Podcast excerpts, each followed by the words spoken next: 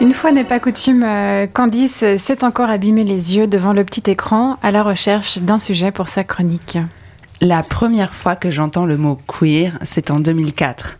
J'ai 12 ans et c'est sur TF1, dans une émission intitulée Queer, 5 experts dans le vent. Le pitch.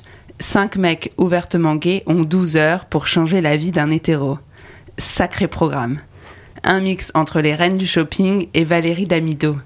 Les 5 experts ont chacun une spécialité.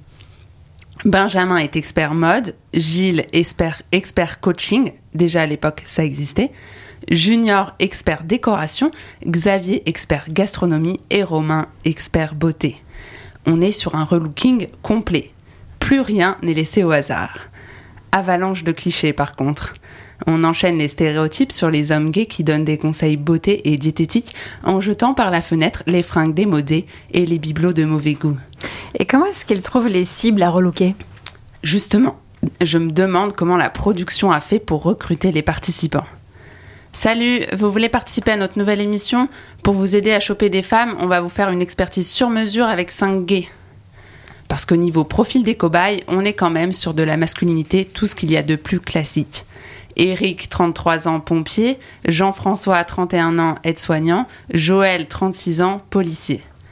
À mon avis, il y avait un petit chèque sympa à la clé, en plus de la nouvelle garde-robe et du mobilier. À l'époque, l'idée est de donner de la visibilité aux personnes LGBT sur les écrans. En 2004, il n'y a que ces quatre lettres. Mais en réalité, ça ne fait qu'aggraver les stéréotypes autour de la représentation de l'homosexualité.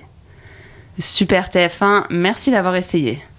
Après 8 épisodes de 52 minutes, le programme s'arrête sans crier gare pour laisser place à Laurence Boccolini et son maillon faible, qui fait de bien meilleures audiences. Et oui, parce que montrer de la diversité à l'écran, c'est bien, faire de l'argent en infériorisant les autres, c'est mieux.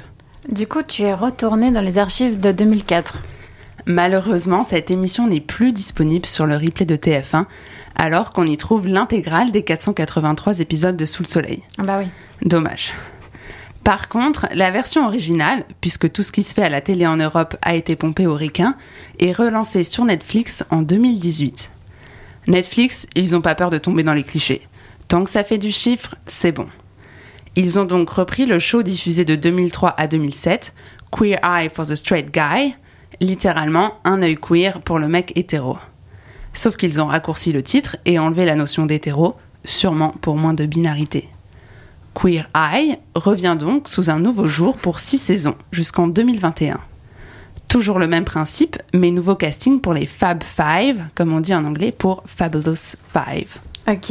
Et qu'est-ce, que, qu'est-ce qui change alors? L'ancienne version du show prenait la tolérance, la nouvelle, l'acceptation. Et ce n'est plus réservé qu'aux hommes. C'est ouvert aux femmes, hétéros ou lesbiennes, mais aussi aux personnes de couleur, aux handicapés et même aux pasteurs homosexuels. Bref, ça coche toutes les cases de la diversité. Il se balade jusqu'à des régions conservatrices comme le Texas, où il rencontre un fermier qui n'a jamais parlé à un gay. Oui, parce que le but c'est de montrer que les gays sont gentils et qu'ils peuvent même aider les hétéros parce qu'ils sont plus sensibles et ils ont déjà traversé beaucoup dans leur parcours d'acceptation. Les rapports de domination sont inversés, les homosexuels occupent la position de sauveur. Et niveau production, ça donne quoi? On est dans du lourd, un vrai show à l'américaine. Les Fab Five sont des stars, on les reconnaît dans la rue.